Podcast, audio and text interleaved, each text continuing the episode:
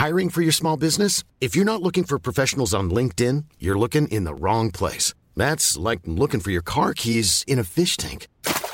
LinkedIn helps you hire professionals you can't find anywhere else, even those who aren't actively searching for a new job but might be open to the perfect role. In a given month, over 70% of LinkedIn users don't even visit other leading job sites. So start looking in the right place. With LinkedIn, you can hire professionals like a professional. Post your free job on linkedin.com slash people today. ¿Ha transformado la nueva ley de la vivienda al mercado de alquiler español en una jungla? Pues según el diario progubernamental El País, sí lo ha hecho. Veámoslo. A finales de mayo de este año entró en vigor la nueva ley de la vivienda consensuada entre PSOE, Unidas Podemos, Bildu y Esquerra Republicana de Cataluña. Es verdad que muchas de las disposiciones de esa ley no se han aplicado efectivamente porque dependen de las comunidades autónomas y en las comunidades autónomas a día de hoy gobierna mayoritariamente el Partido Popular que no desea aplicar con buen criterio esas disposiciones legales por ejemplo, disposiciones legales en materia de control de alquileres. Sin embargo, sí hay otras medidas contenidas en esta nueva ley de la vivienda que son de aplicación nacional y que por tanto sí han entrado en vigor. Una de ellas se refiere a la modificación del artículo 20 de la Ley de Arrendamientos Urbanos, por la que queda prohibido que los arrendatarios paguen los gastos, los honorarios, las comisiones de las inmobiliarias que han intermediado entre el arrendador y el arrendatario. Es decir, que a partir de mayo de 2023 ha de ser el arrendador el que le pague a la inmobiliaria para que le busque y filtre a los inquilinos que desean alquilar su piso y para que formalice el contrato de alquiler.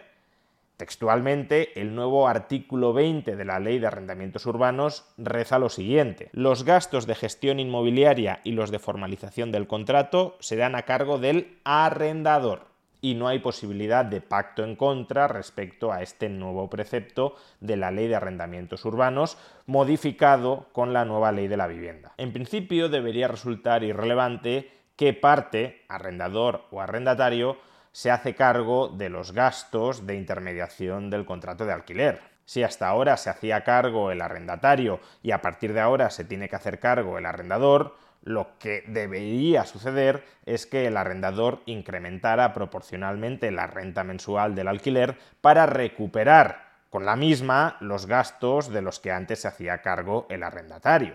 Y de hecho, desde un punto de vista estrictamente formal, podría parecer que tiene más sentido que sea el arrendador quien se haga cargo de esos gastos a que sea el arrendatario. ¿Por qué razón? Pues porque la inmobiliaria, en teoría, le presta el servicio al arrendador. Es el arrendador el que coloca su piso en la cartera de pisos de alquiler de la inmobiliaria y es la inmobiliaria la que le ahorra trabajo al arrendador a la hora de enseñar el piso o a la hora de seleccionar al inquilino o a la hora de formalizar el contrato de alquiler. Aunque también podríamos decir que el arrendatario a través de la inmobiliaria accede a una cartera de inmuebles en alquiler que también han sido preseleccionados por la inmobiliaria. En teoría la inmobiliaria no debería coger cualquier cosa, y que no están disponibles fuera del circuito de la inmobiliaria. Por tanto, hasta cierto punto también le presta un servicio al arrendatario. Pero es que más allá de estas consideraciones hay un factor adicional a tener en cuenta. ¿Quién es más probable que en España, con la actual regulación del alquiler, con la actual ley de arrendamientos urbanos, quién es más probable que rompa antes de manera unilateral un contrato de alquiler? ¿El arrendador o el arrendatario? Pues dado que la ley de arrendamientos urbanos restringe muchísimo la capacidad del arrendador para romper unilateralmente el contrato de alquiler antes de un periodo de cinco años, es más probable que quien rompa unilateralmente un contrato de alquiler sea el arrendatario. Y esto sí puede tener su relevancia a la hora de negociar quién soporta la comisión de agencia. Si un arrendador se enfrenta a una rotación muy alta de inquilinos, cada vez que un inquilino, cada vez que un arrendatario rompa unilateralmente el contrato de alquiler, debería volver a llevar el piso a la agencia inmobiliaria y debería volver a pagar una comisión para que ésta le gestione un nuevo alquiler. Por eso, hasta cierto punto, tiene sentido que le traslade la comisión al arrendatario y se convierta en una especie de coste hundido de este para que no cambie continuamente de alquiler en cuanto encuentre una mejor oferta en el mercado. Si fuera, por el contrario, el arrendador quien tuviese mucha capacidad y mucha costumbre de romper a corto plazo los contratos de alquiler de manera unilateral, entonces tendría sentido que la comisión la pagara en un principio el arrendador. Si eres tú quien caprichosamente quiere romper el contrato de alquiler para volver a alquilar el piso a otro inquilino a un precio más elevado, entonces paga tú la comisión cada vez que rompes el contrato de alquiler y llevas el piso a una inmobiliaria a que te busque nuevos inquilinos. Con lo cual, en supuestos de alta rotación de inquilinos, el arrendador no tendría por qué terminar recuperando la totalidad de la comisión de agencia con un encarecimiento del precio del alquiler, y eso supone, en última instancia, un mayor riesgo o una menor rentabilidad esperada para el arrendador como consecuencia de este cambio legal. Y si tú reduces en el margen, no estoy diciendo que sea una reducción necesariamente gigantesca, pero si tú reduces en el margen la rentabilidad de un activo o incrementas en el margen el riesgo de ese activo, lo que tendrás es menos de ese activo, menor oferta del mismo. Y eso es lo que podría estar ocurriendo ya con el mercado del alquiler en España, al menos según el diario progubernamental El País, que cada vez hay menos oferta de alquiler porque los antiguos arrendadores, en la medida en que la nueva ley de la vivienda ya les está complicando o se espera que les vaya a complicar la gestión de sus alquileres, están optando por la alternativa de vender sus inmuebles. Atención a este reportaje recientemente publicado en el diario progubernamental El País respecto a la nueva realidad del mercado del alquiler en España tras la If you're looking for plump lips that last, you need to know about Juvederm lip fillers. With Juvederm Volbella XC and Juvederm Ultra XC, your lip look, whether it's subtle or bold, can last up to one full year with optimal treatment and no additional maintenance. Find a licensed specialist and see if it's right for you at juvederm.com today. That's J U V E D E R M.com. Add fullness to lips in adults over 21 with Juvederm Volbella XC or Juvederm Ultra XC. Do not use if you have severe allergies or a history of severe allergic reactions, or if you're allergic to lidocaine or the proteins used in Juvederm. Tell your doctor if you have a history of scarring or taking medicines that decrease the body's immune response or that can prolong bleeding. Common side effects include injection site redness, swelling, pain, tenderness, firmness, lumps, bumps, bruising, discoloration, or itching. As with all fillers, there's a rare risk of unintentional injection into a blood vessel, which can cause vision abnormalities, blindness, stroke, temporary scabs, or scarring. For full important safety information, visit juvederm.com. Everyone knows therapy is great for solving problems, but getting therapy has its own problems too, like finding the right therapist, fitting into their schedule, and of course, the cost. Well, BetterHelp can solve those problems. It's totally online and built around your schedule. It's surprisingly affordable too. Connect with a credentialed therapist by phone, video, or online chat, all from the comfort of your home. Visit betterhelp.com to learn more and save 10% on your first month. That's BetterHelp H E L P. Quality sleep is essential. That's why the Sleep Number Smart Bed is designed for your ever evolving sleep needs. Need a bed that's firmer or softer on either side? Helps you sleep at a comfortable temperature? Sleep Number Smart Beds let you individualize your comfort so you sleep better together. JD Power ranks Sleep Number number 1 in customer satisfaction with mattresses purchased in-store. And now, save 50% on the Sleep Number limited edition Smart Bed for a limited time. For JD Power 2023 award information, visit jdpower.com/awards. Only at a Sleep Number store or sleepnumber.com.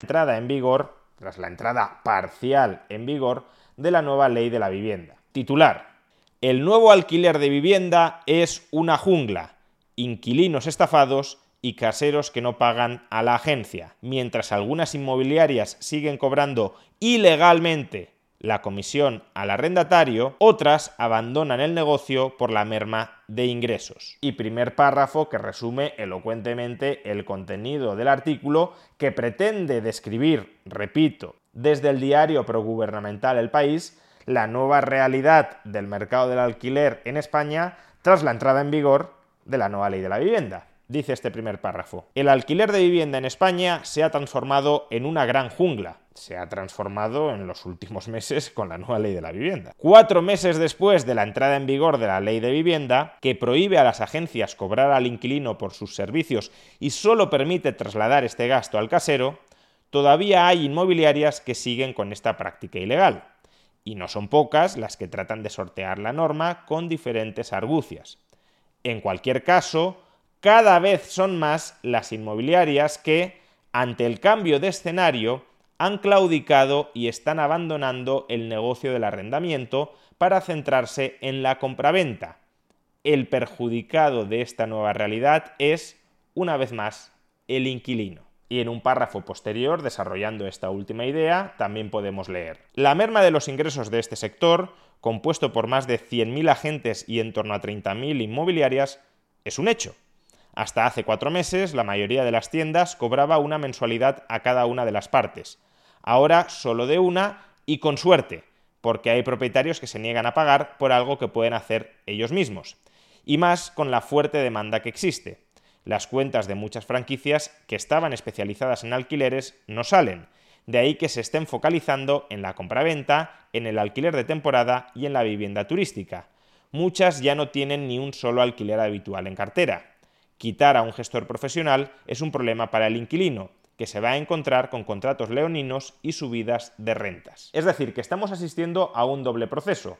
Por un lado, hay inmuebles que se alquilaban y ahora pasan a venderse, y por otro está teniendo lugar un proceso de desintermediación del mercado inmobiliario español. En lugar de que arrendador y arrendatario conecten entre sí a través de un intermediario profesionalizado, la agencia inmobiliaria, intentan conectar entre sí por fuera de la inmobiliaria.